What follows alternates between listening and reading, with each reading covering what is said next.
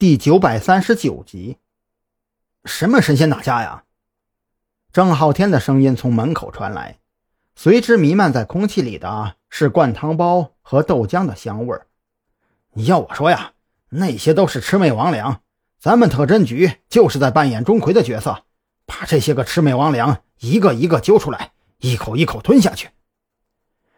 好了，先不说这些了，现在下定论还为时尚早，一切还是等我找曹慧玲详谈之后再做打算。张扬中断了这个沉重的话题，走到桌边，拿起一份早餐，凑在鼻子跟前闻了闻。嗯，这灌汤包味道还真香。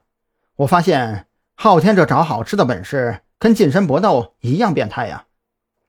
哼，你这是少见多怪。我告诉你，我今天早上的收获可不止这么一顿美味的早饭呢。郑浩天心情很好，根本不在意张扬的调侃。一边往嘴里塞着包子，一边嘟囔着讲出了早上在刑警队的新收获。我跟你们说啊，昨天晚上的车祸，警队那边连夜做了跟进调查，结果你们猜猜怎么着？那辆皮卡车隶属于一家租车公司。根据档案记载，这家租车公司在三年前就已经破产清算了，而这辆车更是在五年前就已经报废拆解掉了。什么？五年前就已经报废拆解掉了？你确定这个消息属实？张扬顿时愣住了。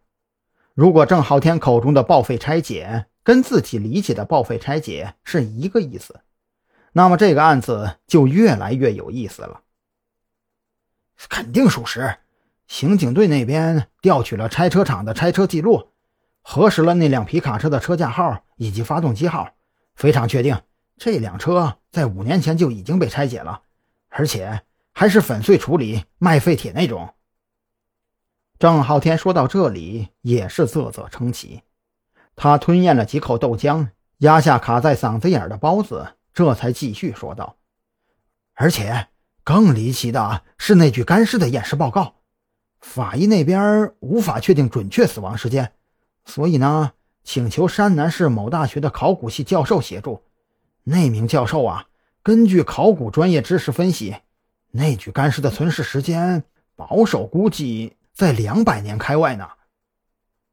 你的意思是，一具最少死了两百年的干尸，开着一辆五年前就已经被粉碎处理的皮卡车，制造了这场车祸？蓝雨桐顿时瞪大了眼睛。如果不是窗外艳阳高照，他甚至怀疑郑浩天是在跟自己讲鬼故事。这不是我的意思，这是根据证据分析得出来的，具有科学依据，并且逻辑严密的结论。郑浩天一字一顿地郑重道：“事实上，他刚听到这些的时候，表情比蓝雨桐还要震惊。如果我是孔森，我会顺着拆车厂这条线索继续查下去。这个世界上不可能有鬼神，五年前已经拆解的车辆再次出现。”只能说明，五年前这辆车根本就没有被拆解，拆解记录绝对是伪造的。张扬微微眯起眼睛，他很确定这个拆车厂有问题，至少当年负责建档的拆车厂员工肯定有问题。只不过这都已经五年过去了，想要找到当年的责任人，估计也够呛。张哥，你真神了！我师傅的确是这么查的。我临走的时候啊，就听他安排几个警员去那家拆车厂进行调查。不过那家拆车厂属于私人承包的，估计想要找出当年的责任人，恐怕会很难的。郑浩天朝着张扬竖起大拇指。呃，本来呢，我还对这事儿不怎么感兴趣，可是现在我越发好奇，接下来会查出个什么结果来。别好奇了，赶紧吃完。